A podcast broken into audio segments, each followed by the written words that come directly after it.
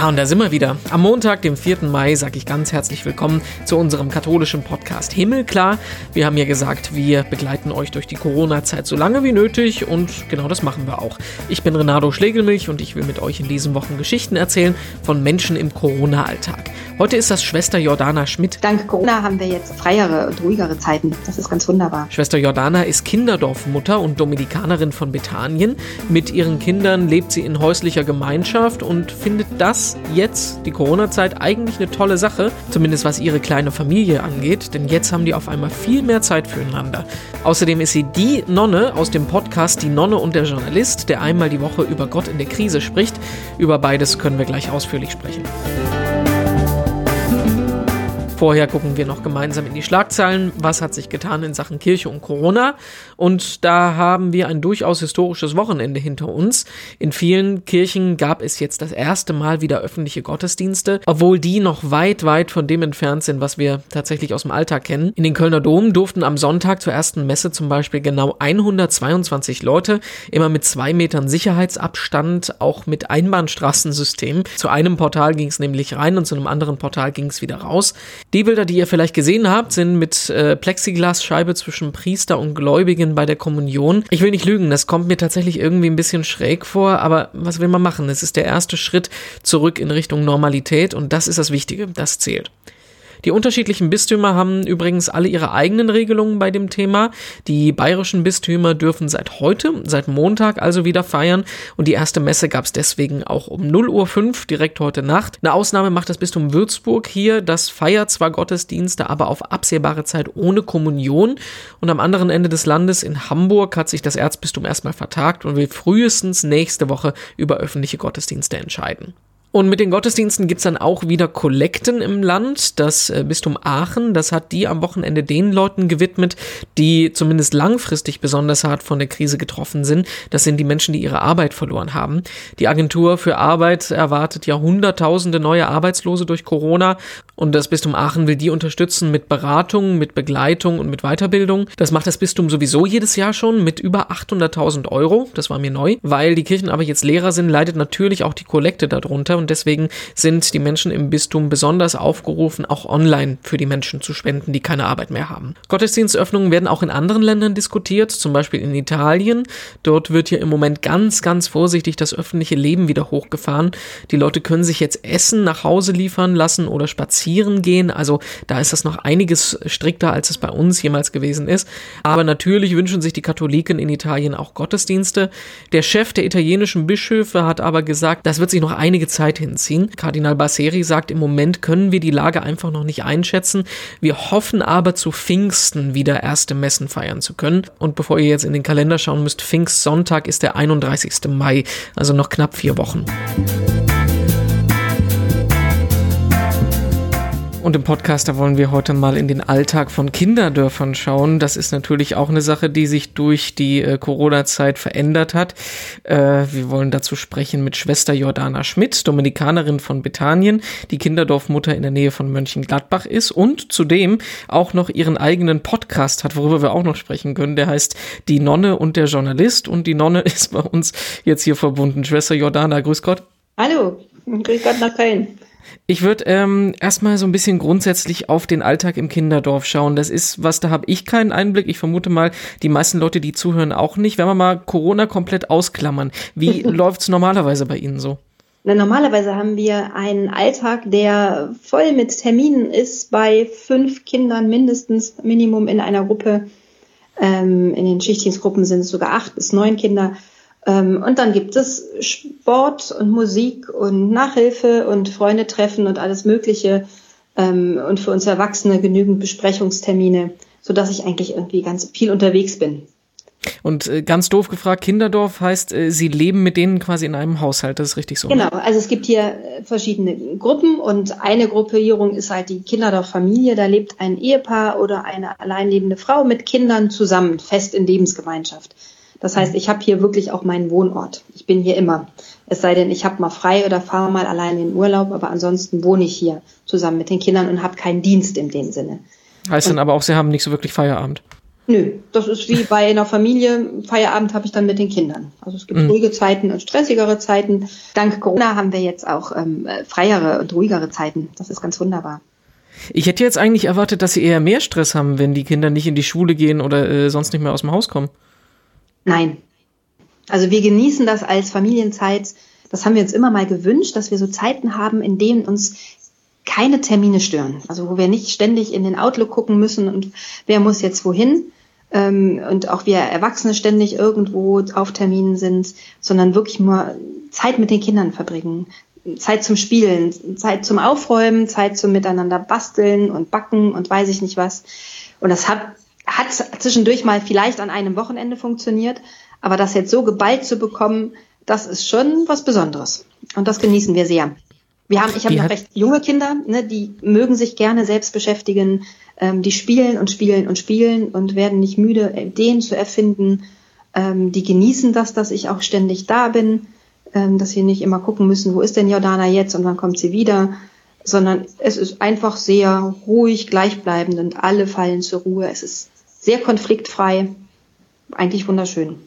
Wie kriegt man das hin? Weil in den meisten Familien sieht es ja im Moment eigentlich eher umgekehrt aus, dass sich die Leute äh, fast schon auf die Füße treten, weil sie so viel Zeit zusammen verbringen müssen. Naja, wir haben zum Glück viel Platz. Das ist, glaube ich, schon mal unser großer Luxus. Wir haben einen ganz, ganz großen Garten und wir hatten ja fast nur schönes Wetter in der letzten Zeit, sodass wir ganz, ganz viel draußen waren. Ähm, wir haben Tiere, die versorgt werden müssen und gestreichelt werden können. Wir haben dann hier drin auch noch ein großes Haus. Jedes Kind hat sein Zimmer, auch als Rückzugsort. Ähm, wir haben einen festen Tagesrhythmus mit Pausen zwischendurch voneinander, ähm, den, die wir auch weiter einhalten. Und so klappt das eigentlich total gut. Und ich versuche schon immer wieder so einen Input mal reinzugeben, so ein Highlight des Tages. Ähm, jetzt am Wochenende waren wir mal auf einem Ausflug. Das war ganz, ganz Besonderes. Wir waren tatsächlich mal einen Tag am See und sind da mit unserem Paddleboard gepaddelt und haben unsere Hängematte aufgehängt und Picknick mitgenommen. Es war ein richtiger Ferientag. Muss man da irgendwie auf drauf achten, dass die Kinder irgendwie Kontaktbeschränkungen das alles einhalten oder so? Hm, wir haben keinen Kontakt. Also noch nicht mal mit unseren Nachbarn. Also auch mhm. hier innerhalb des Kinderdorfes gilt, wir halten Abstand voneinander, wir besuchen uns nicht gegenseitig. Wir können uns aber frei auf dem Kinderdorfgelände bewegen. Auch unser Spielplatz ist frei, ähm, weil er ja privat ist. Wir sprechen uns nur ab, wenn eine Gruppe drauf ist oder eine Familie, dann geht kein anderer dahin. Mhm. Wir Abstand halten können.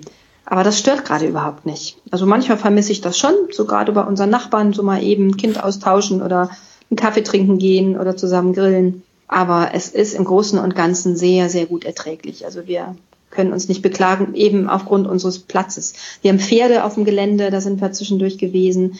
Wir haben ein eigenes Schwimmbad. Da sind wir wirklich privilegiert vor vielen anderen, die vielleicht in einer Etagenwohnung hocken. Das klingt ja echt entspannt. Wie sieht's denn aus mit so ähm, äh, Hygienebestimmungen und sowas? Müssen Sie da irgendwas ändern? Ja, also wir haben jetzt einen Desinfektionsspender bei uns im Haus.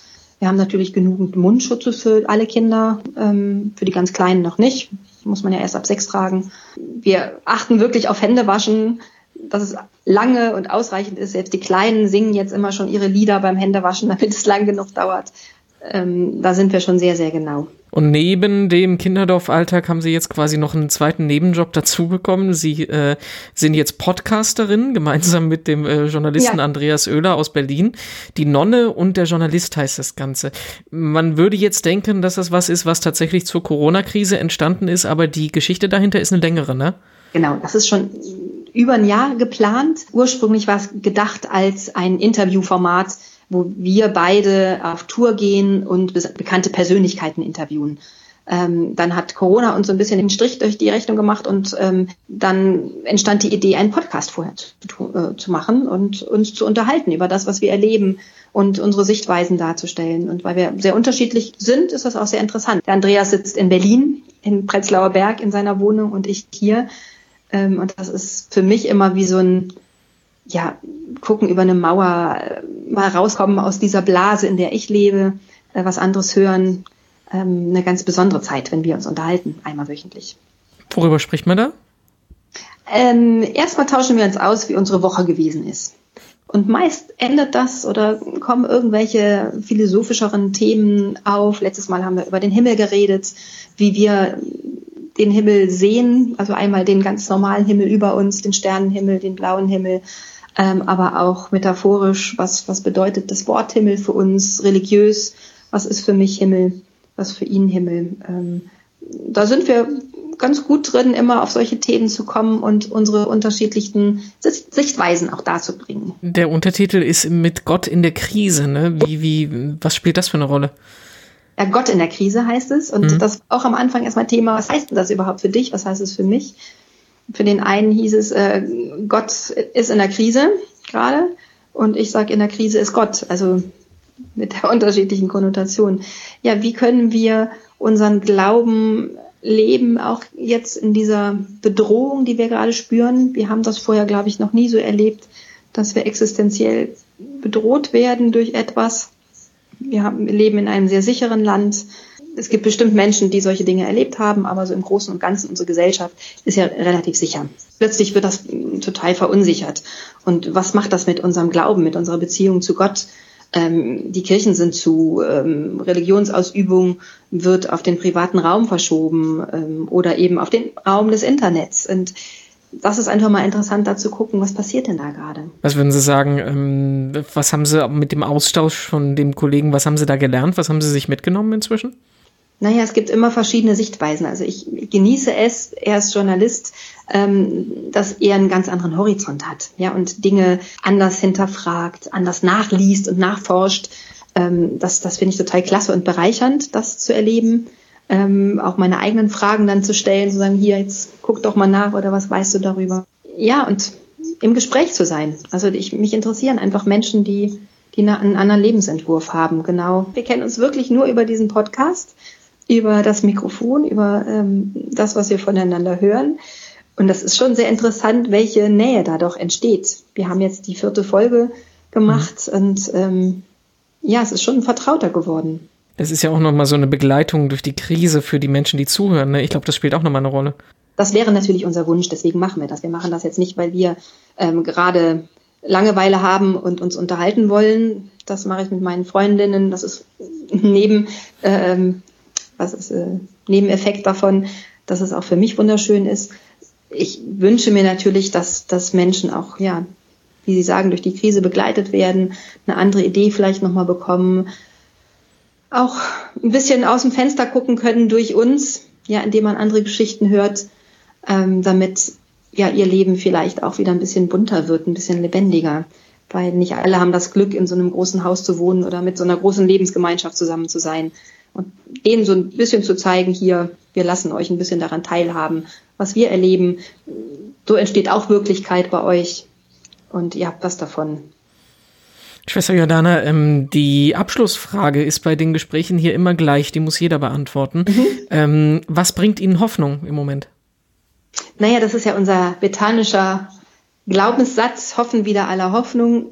Ich hoffe, dass diese Krise etwas Gutes bringen wird dass wir lernen, ähm, wieder Werte, Dinge neu zu schätzen, ähm, wie schön Gemeinschaft miteinander ist, wie schön, dass wir versorgt sind, dass wir ein Gesundheitssystem haben, was uns trägt.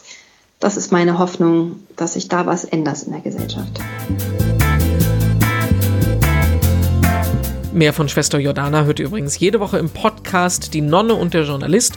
Googelt mal, lässt sich ganz einfach finden und reinhören lohnt sich da auf alle Fälle. Am Ende vom Podcast wollen wir immer noch ein digitales Seelsorgeprojekt vorstellen. Heute ist das die Caritas-Aktion Hashtag gemeinsam statt einsam.